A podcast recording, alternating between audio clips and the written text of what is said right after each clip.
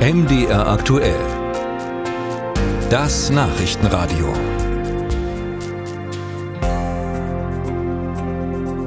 Weg frei zum Hai. Kiff, Kiff, Hurra oder irgendwas mit eingetütet. Es gab gestern wortspieltechnisch einiges zu holen in den Schlagzeilen. Gesundheitsminister Karl Lauterbach und Landwirtschaftsminister Cem Özdemir haben verkündet, wie Cannabis in Deutschland legal werden soll. Erstmal noch mit Einschränkungen, aber dringend überfällig, so Lauterbach. Da muss man in den Vordergrund immer wieder stellen, dass unsere bisherige Cannabis Kontrollpolitik gescheitert ist. Die Beschaffungskriminalität und die Verstöße gegen das Betäubungsmittelgesetz haben in der Vor-Corona-Zeit stetig zugenommen. Bundesweit ist die Anzahl der erfassten Rauschgiftdelikte, Verstöße gegen das Betäubungsmittelgesetz seit 2011 jedes Jahr gestiegen. Seit 2011 jedes Jahr gestiegen. Somit also kann man sagen, wir schaffen kein Problem, sondern wir versuchen ein Problem zu lösen. Auch der Beauftragte für Sucht- und Drogenfragen der Bundesregierung, Burkhard Blinert von der SPD, findet die Pläne gut.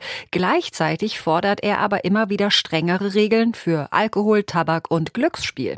Ich konnte vor der Sendung mit ihm sprechen. Herr Blinert, beim Gras lockern, aber Schnaps und Zigaretten einhegen. Wie passt das zusammen?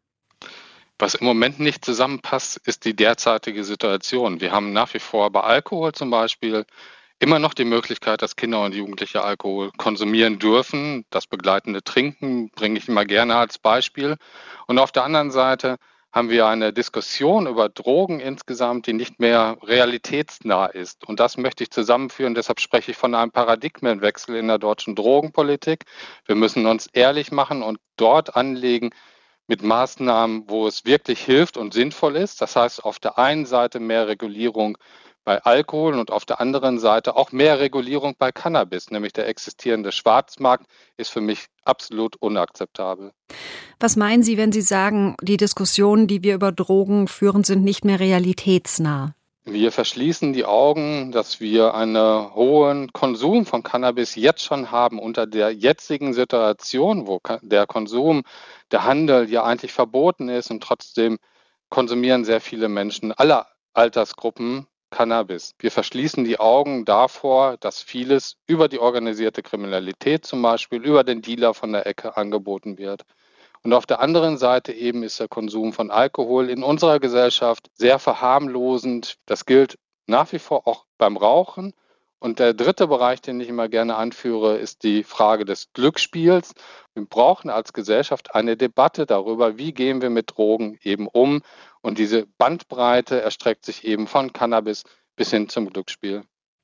Nun ist es aber ja so, dass über Cannabis oft gesagt wird und wurde, naja, das ist aber oft eine Einstiegsdroge für härtere Rauschmittel. Das ist auch ein Grund, warum Karl Lauterbach ja erst gegen die Legalisierung war. Gilt diese Sorge jetzt nicht mehr? Dass Cannabis als Einstiegsdroge für eine Drogenkarriere, so wurde das ja häufig dann immer bezeichnet, gesehen wird, ist wissenschaftlich widerlegt. Deshalb äh, schließe ich mich auch dem Bundesgesundheitsminister an, dass es mehr Schutz bedeutet, wenn wir jetzt in die Regulierung von Cannabis eintreten und Cannabis für Erwachsene ermöglichen unter gesicherten Bedingungen. Sehen Sie die Gefahr, dass dann vielleicht irgendwann Cannabis die Rolle einnimmt in der Gesellschaft, die jetzt Alkohol hat, also ein ungesundes, aber als normal angesehenes Genussmittel? Ich kann diese Sorgen verstehen, dass man da befürchtet, dass es dann zu mehr Konsum insgesamt überhaupt von Drogen in einer Gesellschaft kommt.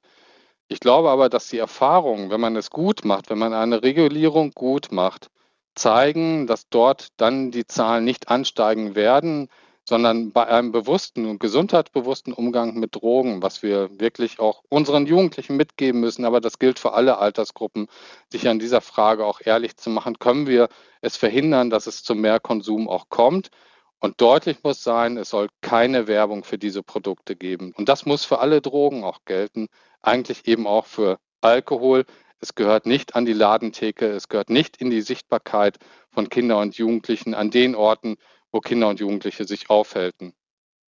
Und ein Argument ist ja, dass eben das Risiko durch Verkauf von schlechtem Cannabis, gestrecktem, verunreinigtem Cannabis viel größer ist als das Risiko des Konsums von kontrolliertem Cannabis. Diese Logik könnte man aber ja auch auf andere Drogen ausweiten, oder nicht? Die derzeitige Situation auf dem Schwarzmarkt beschreibt es eben, wie Sie es gerade gesagt haben. Deshalb setze ich mich für diese neue Perspektive ein. Wir brauchen Maßnahmen des Drug-Checking zum Beispiel. Und wir brauchen den Blick eben auf andere Drogen. Deshalb schaue ich ganz genau hin, zum Beispiel eben auf andere Wege in anderen Ländern, zum Beispiel Portugal, die Niederlande, welche Wege dort gegangen werden, damit wir bessere Wege gehen als zurzeit. Zurzeit heißt die Verbotspolitik, wir haben ein massives Problem mit organisierter Kriminalität, mit hohen gesundheitlichen Risiken, mit wenig Prävention, die Kinder und Jugendliche tatsächlich erreicht. Das wollen wir ändern. Das heißt, es ist nicht ausgeschlossen, dass da noch andere Drogen folgen werden irgendwann?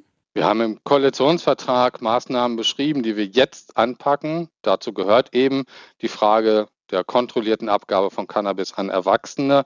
Darauf konzentrieren wir uns und da wollen wir einen guten Weg in Deutschland eben auch gehen.